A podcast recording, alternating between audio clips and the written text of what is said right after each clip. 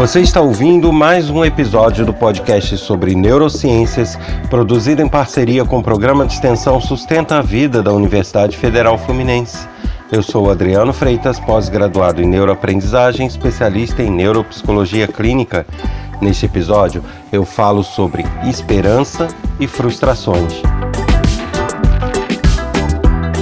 Volto a convidar todos a visitarem o meu site www.adrianofreitas.com pois nele tem muitas informações sobre as neurociências, projetos que eu desenvolvo, sobre meus trabalhos, minhas atividades profissionais. Também convido aqueles que desejarem a participar desse podcast enviando sugestões de temas, críticas, elogios, dúvidas.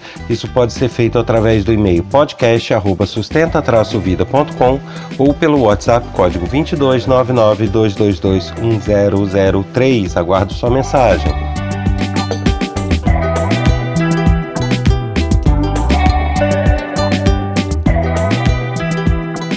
Encerrando os três episódios que eu falei, temas relacionados ao fim de ano, ao Natal, ao Ano Novo, eu falo dessa vez sobre esperanças e frustrações. E eu já tive até um retorno dos episódios anteriores e as pessoas falam: Poxa, Adriano, você está sendo pessimista porque está olhando sempre o outro lado, né? A questão das confraternizações, falar sobre a não confraternização com algumas pessoas e eu fico imaginando agora com esse episódio falando das frustrações, né? Mas é justamente pelo fato de que todo lugar, todo mundo, tudo que se escuta falar nessa época é sempre do lado bom, né? É sempre das esperanças, dos desejos de felicidade, das confraternizações, mas ninguém fala de fato o outro lado da história. E eu não estou querendo aqui trazer uh, mal agouro para ninguém, eu não estou querendo falar que coisas ruins vão acontecer ou devam acontecer. Eu estou querendo simplesmente apresentar um contraponto, trazer reflexões para que a gente possa pensar um pouquinho sobre esses temas e ver aquilo que melhor se encaixa nas nossas decisões, na nossa vida, para que a gente possa adotar. Então, o motivo é, de eu estar tá fazendo esse contraponto é justamente isso: fazer com que todos reflitam, reflitam de uma forma isenta sobre tudo que é apresentado e que se passa nessa, nessa ocasião de fim de ano. E esse último episódio eu falo especificamente das esperanças e frustrações, justamente porque é, tem a ver com o clima do ano novo, que é a semana onde esse episódio está indo ao ar. E o ano novo, ele traz toda aquele aquela aura de esperança, de querer mudar de vida, mudar de, de profissão, mudar de rotina. É, as pessoas querem renovar seus comportamentos e seus relacionamentos, as pessoas querem ter renovações de fato, as pessoas querem ter sentimentos melhores e as pessoas querem ter progressões em diversas áreas da vida. Mas o fato de se ter esperança não faz com que as frustrações não ocorram, que essas esperanças não possam se converter em frustrações. Bom, aí as pessoas me perguntam: tá, mas não é importante ter esperança? Claro que é. Claro que sim. É, o sentimento de esperança, acreditar que algo vai ocorrer ou que algo vai mudar é fundamental para gerar em nós a motivação de buscar aquilo ali. Se eu não acredito em algo, eu não vou ser motivado a fazer qualquer coisa que gere naquilo, porque eu não acredito que aquilo vai ter o resultado que eu espero. Então, para que, que eu vou me motivar? Para que, que eu vou me mover a fazer? Né? Então a motivação ela está intimamente ligada a essa esperança, ao acreditar. Então acreditar que as coisas vão dar certo é importante.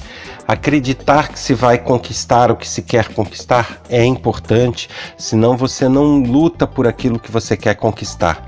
Então, na verdade, a esperança e o acreditar são fundamentais para a nossa vida. Sem elas, a gente, eu diria que morre em vida, né? Porque a gente passa a não querer mais correr atrás de nada, não se sentir empolgado ou motivado a fazer nada, justamente porque não há mais um porquê se a gente não tem chance de conseguir.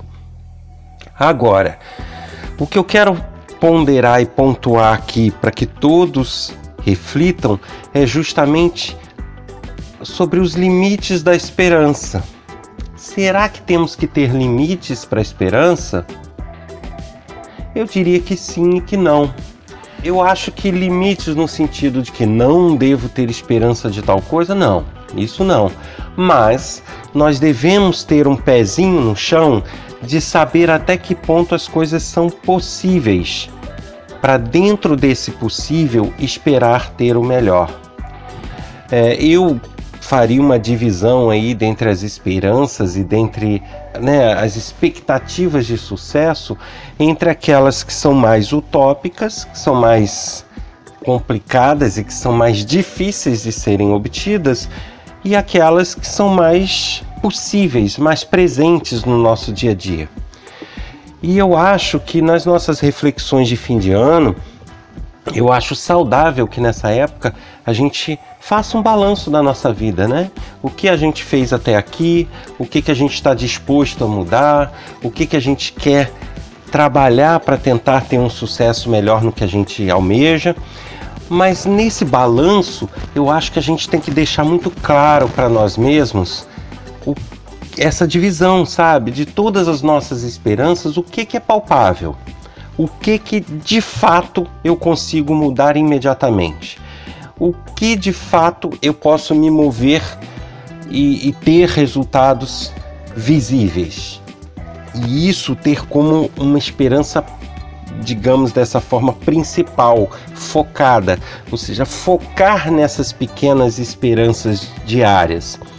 Agora, aquelas esperanças grandiosas que as chances são muito difíceis e tal, eu devo abandonar? Não, eu devo continuar com as esperanças e continuar trabalhando por elas. Mas eu tenho que ter o meu pé no chão de saber que isso não é uma coisa para amanhã, não é uma coisa para semana que vem, não é uma coisa que basta eu estalar o dedo ou tomar uma atitude que vai se resolver. Percebem a diferença? Então, até não ter esperança, eu acho extremamente saudável que a gente faça bem essa, essa divisão.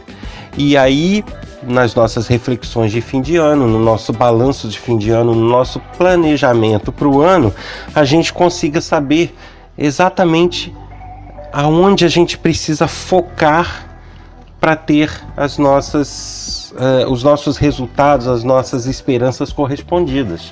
Então imagine o seguinte: você tem um sonho e a esperança de ficar rico. Quem não tem, né? Você deve abandonar essa esperança? Não, deve correr atrás desse objetivo, tá? Agora, salvo se você ganha um grande prêmio, uma grande herança da noite para o dia, qual a chance disso ocorrer num período aí de um mês, dois meses ou de meio ano? É difícil. Já você quebrar isso em pequenas esperanças, eu já falei isso em episódios anteriores, é, se torna uma coisa muito mais palpável.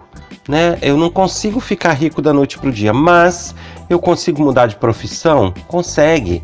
Basta estudar, basta fazer um treinamento, basta é, buscar uma nova oportunidade de trabalho. Aí depende de você arregaçar a manga e sair em campo. Eu não consigo ficar rico da noite pro dia, mas eu consigo talvez fazer um negócio, produzir um produto, eu consigo fazer algo que me leve a, a ter uma condição mais satisfatória economicamente? Sim, são coisas mais viáveis. Então percebe, eu posso ter o meu grande objetivo, a minha grande esperança e ela estar lá, intocada. É importante e ela vai me mover. Porém, eu tenho que saber dessa minha grande esperança quais as pequenas esperanças que eu tenho que alimentar dia a dia e correr atrás dia a dia para que elas se tornem realidade. E elas se tornando realidade, eu vou ter parte da minha grande esperança resolvido. Estão alcançando onde eu quero chegar? Então, as reflexões que eu quero trazer são essas. Porque a esperança é muito bom que nos motiva, mas ela tem um outro lado também. Ela pode nos frustrar.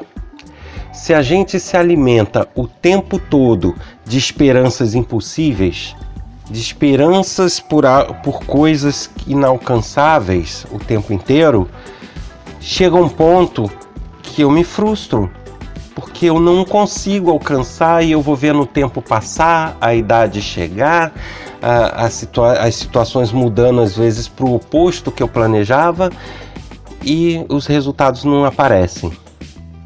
E aí, é, todo aquele efeito positivo da esperança, que seria a motivação, principalmente, vai se invertendo. Eu vou passando a ter uma desmotivação. Eu não vou tendo, eu não vou ter mais brilho nos olhos para correr atrás de alguma coisa, porque, sabe, eu, dentro de mim o meu cérebro e, a minha mente já realizou que aquilo não vai ser concretizado. Então, sabe, fica uma coisa inócua. Eu, eu costumo até comparar, imagina uma seleção de futebol que está numa final de Copa do Mundo e de repente está perdendo de 10 a 0 e falta 3 minutos de partida ou 5 minutos de partida. Com que garra essa seleção vai lutar esses 3 minutos de partida? ela vai estar apática. Por quê? Porque ela sabe que é impossível reverter 10 gols em 3 minutos. Percebem? É, é o impossível, então não dá. Para que correr? Para que me desgastar? Para que me esforçar? Isso frustra. Frustra as pessoas. Então, a grande reflexão que eu quero deixar nesse episódio, que fecha os três da série, é isso. Tenham esperança.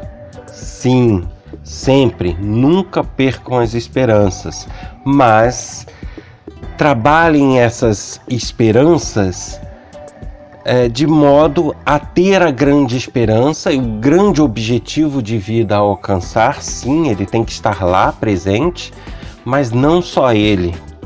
Você tem que refletir e ver, tá, mas para esse meu grande objetivo, quais são os pequenos objetivos de vida que eu preciso alcançar antes? e aí focar nesses pequenos objetivos, focar nessas pequenas esperanças. À medida que os degraus vão sendo alcançados, você vai vendo que o seu grande objetivo se torna mais próximo. E isso vai te motivando. Um outro exemplo: ah, meu, eu tenho um grande sonho, a minha grande esperança é uh, daqui a um tempo estar na Europa. Não tenho condições financeiras nem nem condições familiares ou que seja para estar nessa situação. E nem fala outro idioma. Então, para alcançar isso, o que, que você precisa? Primeiro, falar outro idioma.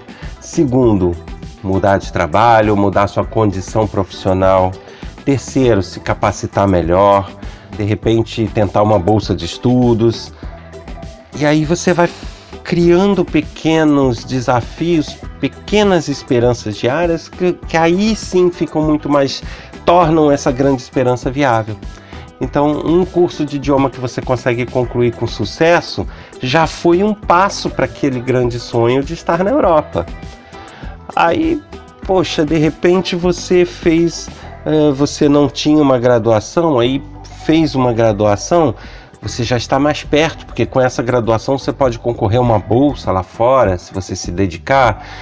Então, sabe, oportunidades vão surgindo a partir dessas pequenas esperanças alcançadas diariamente. Então, em resumo, nesse episódio, eu queria trazer isso: que todos é, no ano que se iniciam tenham paz, tenham saúde, que a saúde é fundamental para tudo, mas que também tenham esperança mas que organizem-se.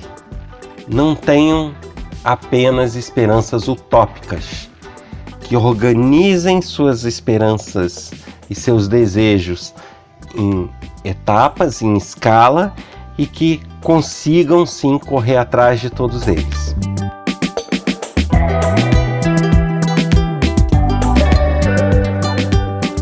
Você ouviu mais um episódio do podcast sobre neurociências, produzido em parceria com o programa de extensão Sustenta a Vida da Universidade Federal Fluminense. Eu sou Adriano Freitas, pós-graduado em neuroaprendizagem, especialista em neuropsicologia clínica. Neste episódio eu falei sobre esperanças e frustrações. Quer participar enviando suas dúvidas, críticas, elogios, sugestões?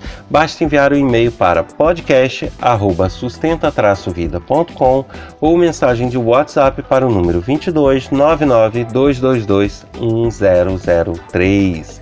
Aguardo sua mensagem e semana que vem estaremos aqui de volta com um novo episódio. Dessa vez com uma convidada para lá de especial. Eu, se fosse vocês, não perderia, hein? Te aguardo lá.